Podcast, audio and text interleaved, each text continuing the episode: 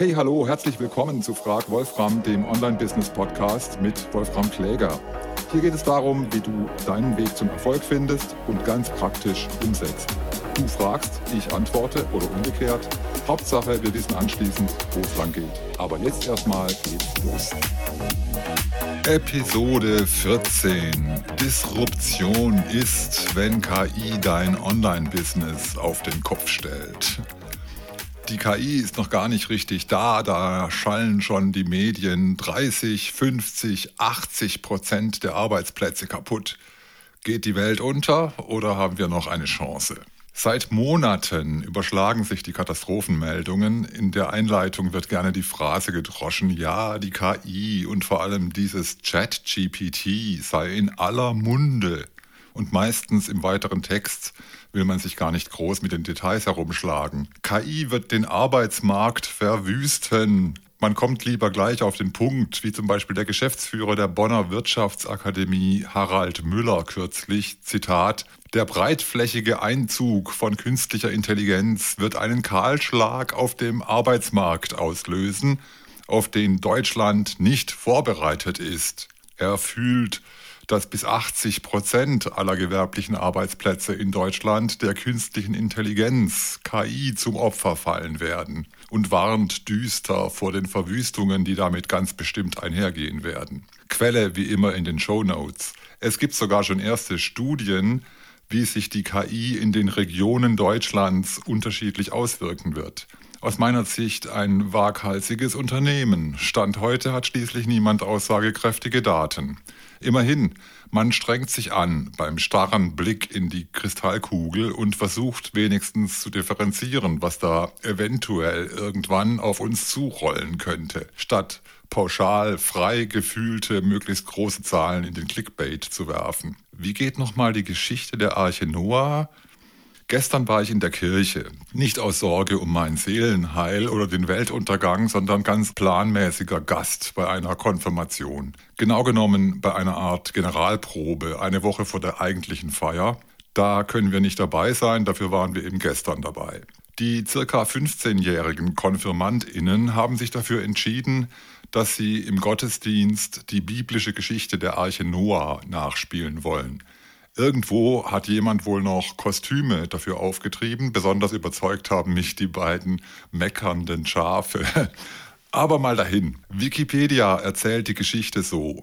Zitat, Noah wurde laut der biblischen Erzählung von Gott erwählt und vor einer großen Flut gewarnt. Er erhielt den Auftrag, eine Arche zu bauen, um damit sich und seine Familie und die Landtiere vor der Flut zu retten. Am Ende der Sintflut lief sie, die Arche, im Gebirge Ararat auf Grund. Zitat Ende. Und dann sind sie alle wieder ausgestiegen aus der Arche. Und wenn sie nicht gestorben sind, das füge ich jetzt mal ein bisschen ketzerisch dazu, sorry, couldn't resist. Sintflut ist heute natürlich ein altmodisches Keyword. Es war ja auch niemand dabei oder davon betroffen. Wir greifen lieber zum Tsunami, wie zum Beispiel der Spiegel-Kolumnist Christian Stöcker kürzlich. Er titelt Machtkampf der KI. Es rollt ein Tsunami auf uns zu. Er meint dieselbe KI, die schon den Arbeitsmarkt verwüstet und so weiter, aber er konzentriert sich in seinem Artikel auf die Katastrophen, die den Schöpfern der KI selbst bevorstehen.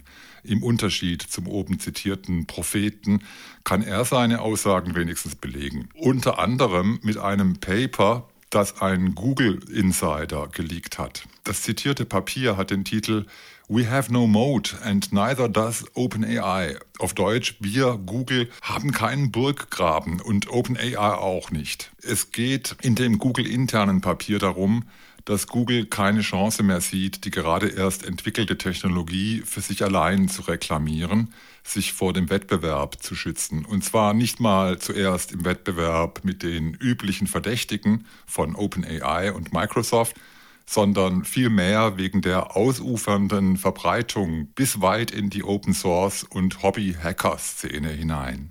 Und das, obwohl sie alles selber erfunden haben. Der inzwischen legendäre Artikel von 2017, Attention is all you need, stammt hauptsächlich von einem Google-Team. Darin haben sie erstmals beschrieben, wie diese großen Sprachmodelle funktionieren auf Basis von speziellen neuronalen Netzen, die seitdem als Transformer bekannt sind. Sechs Jahre später, 2023, scheint es so, dass das KI-Wettrüsten schon außer Kontrolle geraten ist. Äußerst ungewohnt für ansonsten marktbeherrschende Konzerne wie Google. Entsprechend unangenehm und anstrengend muss das wohl sein für die Insider. Schuld ist mal wieder Facebook oder Meta oder wie auch immer. Deren hauseigene GPT-Variante namens Lama wurde vor einigen Wochen geleakt. Das komplette, schon durchtrainierte Large Language Model.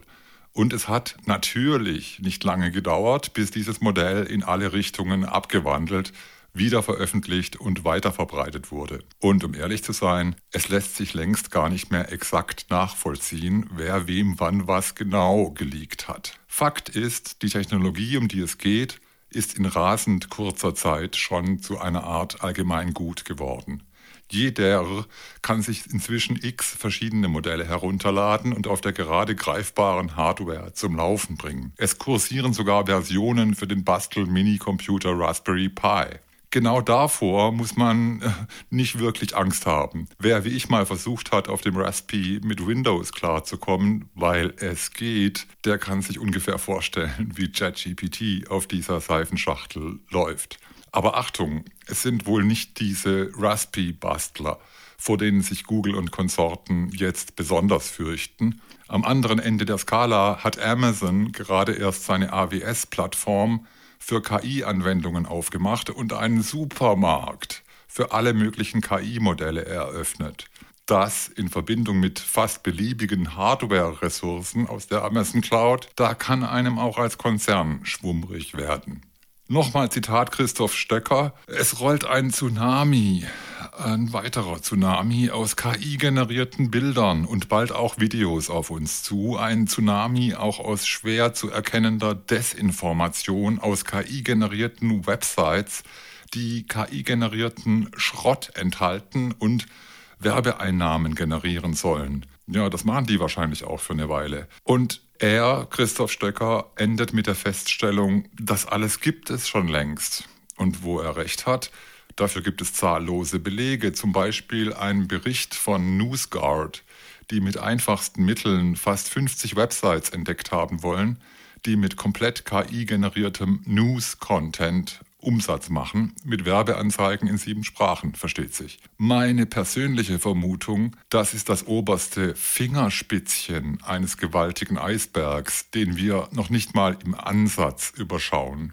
Nur ein Indiz dafür, die Anführungszeichen Studie von NewsGuard, die Stöcker zitiert, basiert auf der simplen Google-Suche nach typischen Phrasen, die GPT, ChatGPT zwischendurch ausgeben, zum Beispiel as an AI Model, Punkt, Punkt, Punkt, oder Share Prompt oder Regenerate Response. Verräterische Phrasen, die versehentlich mitkopiert wurden und in diesem Originalton auf den besagten frisierten Websites gelandet sind. Also blutige Anfängerfehler. Wie gesagt, die gesamte Branche lernt gerade massiv dazu Höchste Zeit, dass alle früher aufstehen, kälter duschen und sich wärmer anziehen.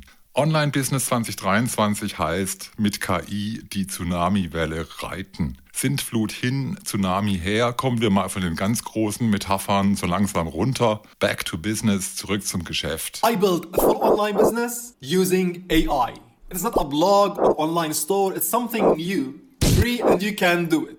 In diesem Video erzählt der YouTuber Hassan Abdul Hassan oder Age Educate, immerhin mit 905.000 Abos, auch kein Newcomer mehr, wie er mit KI in 24 Stunden, eigentlich nur 8, sein neues Online-Business hochgezogen hat. Von der Idee bis zur Umsetzung auf der öffentlichen Website.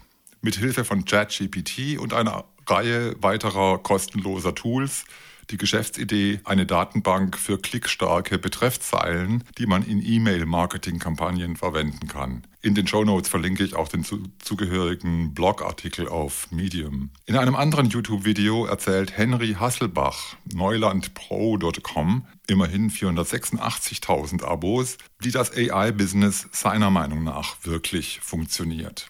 Und nennt fünf Beispiele, die man sich mal durch den Kopf gehen lassen kann. Ich kommentiere, gehe die mal durch und kommentiere das. Beispiel 1 von Henry Hasselbach. Zeit sparen, mit dem Content schneller fertig werden oder in derselben Zeit mehr Content erstellen für Blogs, YouTubes, Social Media und so weiter. Das funktioniert selbstredend auch als Freelancer für andere, deren Social Media Accounts managen, als virtueller Assistent, mit ChatGPT Skripte für Tweets schreiben, mit Canva und KI Thumbnails bauen, Prompts für Midjourney entwickeln und optimieren und denkst dir aus. Diese Dienste kannst du zum Beispiel auf Freelancer-Plattformen wie Fiverr anbieten. Oder Beispiel 2, Bilddesign für Etsy-Shops anbieten oder eigene Produkte mit eigenem Design entwickeln und im eigenen Shop vermarkten. Etsy hat sich ja schon länger von einer Bastelplattform weiterentwickelt zu einem Marktplatz für digitales Design und alle möglichen Print-Produkte, die sich mit digitalen Designs, sagen wir mal,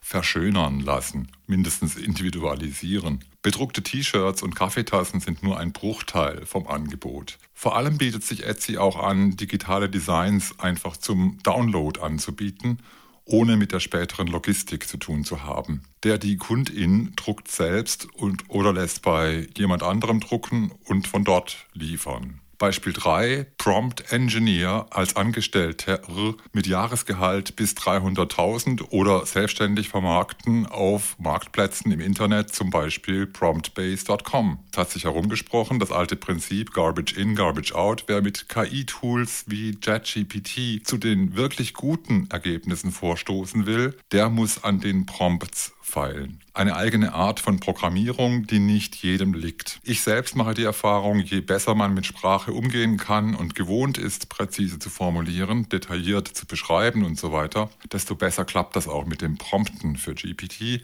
Da braucht es gar keine 1500 beste Prompts-Sammlungen, die es auch überall gibt. Aber auch mit Sprache an sich ist es wie mit Mathematik und Jura.